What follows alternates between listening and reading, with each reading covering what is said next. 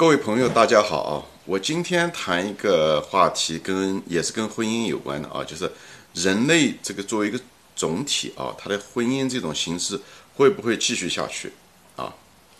呃，这期节目跟投资没有什么关系，嗯，就是你如果是想，呃，就是只是关心投资呢，你这节节目可以不看，但如果你对婚姻，对这个话题感兴趣呢，我敢说，这下面十分钟到二十分钟之间绝对不会浪费你的时间啊，一定不浪费你下面这个二十分钟左右的时间。首先声明一下啊，就是这只是我的一个观点啊，这个，但这不是我的愿望，我想讲的，只是我认为人类社会的婚姻会走向这条路，我的愿望可能是跟他相反啊，呃，我其实是希望拥有婚姻。嗯，我在生活上面就是我的婚姻，呃，也很时间也很长，结婚了几十年啊，生活婚姻还是不错的啊，嗯，但是就是现在就谈一下子，我把我的观点说一下啊，呃，人类的婚姻不会继续啊，为什么？嗯，理由是什么呢？因为婚姻本身就是一个历史的一个产物。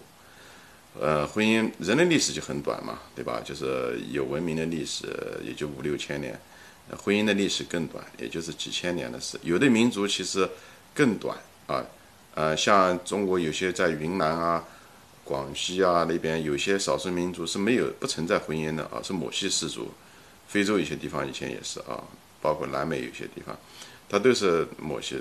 呃，解放前的时候，你到云南那边去的时候，他们都是母系氏族。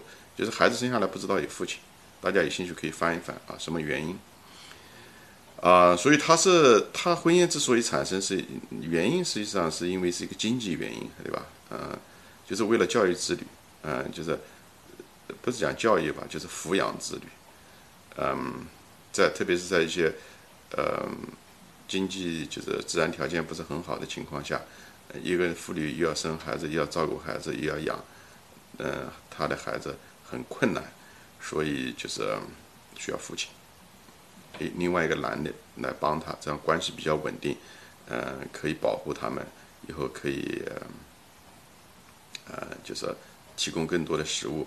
随着经济越来越，呃，人类文明越来越发展，对人们的技能要求越高，所以更需要另外一个人教会他们一些东西。所以这个它是一个讲白了是一个组织发明啊，这婚姻是一种。不是进化的结果啊，你可以讲是进化，这是社会进化的结果。就像我们发明了股市，可以交易股票，跟就是发明了那个公司，呃，所以我们现在每个人都是在公司里面上班。那 几百年前大家都在地里面干活，对吧？所以这是一样的，它是一种发明啊。嗯，但是婚姻会消失，因为婚姻其实其实还是比较。呃，违反人性的啊，因为人性其实，呃，就像法律一样，法律其实也是违反人性的，对吧？它限制了人的自由，从某种程度上来说，对吧？嗯，这我就不展开讲了。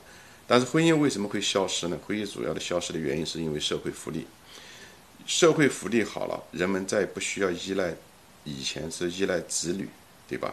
呃，来来养老，它实际上是一种保险制度，对吧？不需要子女了，他这样不需要子女，那那就不需要婚姻了，因为婚姻本身当初就是为了能够呃子女，对不对？所以这个他当对子女的需求，呃经济需求消失的时候，他婚姻也就会慢慢的会解散。嗯，你就不是讲现在，你去看嘛，现在就是美国的婚姻，现在中国婚姻家庭就是婚姻也是离婚的多了，这本身离婚多就跟。一一两百年前，人们不不离婚，就是一个，就你就能看到这个婚姻开始，这个形式开始，呃，破解，对吧？衰弱，又开始离婚，甚至现在美国有些家庭，嗯，单亲家庭变得越来越多，不仅离婚，而且单亲家庭，嗯，现在中国也是，这个速度也越来越快，但还没有像美国这么严重，但你能看得到这个趋势啊，对吧？就像他今天的。呃，美国的今天其实也就是中国的，呃，明天啊，呃，这趋势在这个地方啊，就这里我就不赘述了，以后谈一谈，就是如果是未来的时候，人的生存方式很可能就是，嗯，完全不一样。我可能会需要另外一个节目来谈这个问题啊。也就是说，讲白了，就整个的人类的这个文明的趋势啊，你看总体来说啊，人类是从总体的方向是从山洞到村庄到城镇到大城市，对不对？但是呢，就是越来越靠近，现现在甚至到了互联网，讲白了，互联网就跨越了国界了啊，就跨越了国界，所以人好像是越走越近，但同时呢。家庭呢却越来越小，曾经在一起是群居的，又住了很久，以后是家族到农农居时，就是就是农民这个农居时代，对不对？呃，以后到了以后就是四世同堂，以后现在中国可能有些人三代都不在一起了，以后有的是两代，夫妻两个家庭，也就是最近这一百年的事情，从一个村庄是一个姓到。变成了四代、三代、两代，你看很快，这一百多年以后，现在到了你两代都不有的时候不在一起，因为离异啊，单亲家族，父亲跟孩子不在一起了，以后将来就渐渐的，你你就能看得到这些趋势啊。无论我提供的这些经济理论是说婚姻为了孩子，还是看到这个社会现象，你都能看到这个速度其实是挺快的。我们每天可能感觉不出来，但是如果按年来算的话。其实就已经很快了。如果十年下来，你看中国的离婚率这么高，单亲的率越越来越上升，你就能看到都是这样子的。因为人类啊，就是我说这些东西是什么呢？就是人类整体好像是越来越走近，对吧？从山洞走向了大的城市，但是实际上人是越离越远。人其实是越离越远，就像圣经上说的，就是你信信不信圣经，其实无所谓啊。就是就是伊甸园一样的，就是当人我们离开神了以后，就是我们就产生了这种自我意识，就自我，就你跟你的我的，就他们叫分离心，分离心就这个东西很重要，所以就产生了利益，你的东西，我的东西，又出现了争斗，又出现了嫉妒，谋杀也好，抢劫也好，对不对？犯罪，甚至就是简单的争吵，都是你的观点，我的观点，这些东西，啊呃，好多东西。就是我想顺便提一下，这个嫉妒是人类的发展的最大的动力啊。芒格就说过，对经济呃影响最大的是嫉妒，就品牌作用就是其实就是就是利用人的嫉妒心理啊。这擦干了说了，就从人性的角度，我们是不断不断的在分离啊，你能看得到，从对吧？人在分离，从大的家族慢慢慢慢分，慢慢慢慢分，对吧？四世同堂，三世同堂，越来越小，越来越小，最后。连婚姻都维持不住，以后就是单亲家族，个人就是这样的。所以人实际上就是因为初始的时候就是个分离性，分离性啊。我们离开了伊甸园，那时候开始越分越糟糕。所以，嗯嗯，这个不存在道德评判啊，这个这个趋势，这是实实在在的一种分离性的趋势。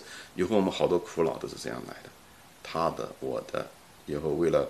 多少比较这些东西，就是我们生活越来越物质，生活越来越丰富啊，越来越高级，但是人心里面其实变得越来越苦，不是吗？无论是离婚都是一个痛苦，嗯，孩子离开，单一个人在一起都是单，都是一种孤独感，这种东西很难在表象上能看得出来，但是是真正的痛苦。吃的东西少一点，大家一家人在一起吃，那种快乐。是真正的快乐啊，所以虽然物质上面差一点，但是还是很快乐的。你说现在的物质文明提高了，人的精神文明呢？人的精神层次呢？其实是质量是在下降的。所以我就说了一下，就是我想谈一下这个分离的反面。分离的反面是什么呢？就是分享，对吧？分享是什么东西？分享其实就是一种爱啊，就是我们分享，我们共享，我们和谐。多交流，我们之间互相理解，对不对？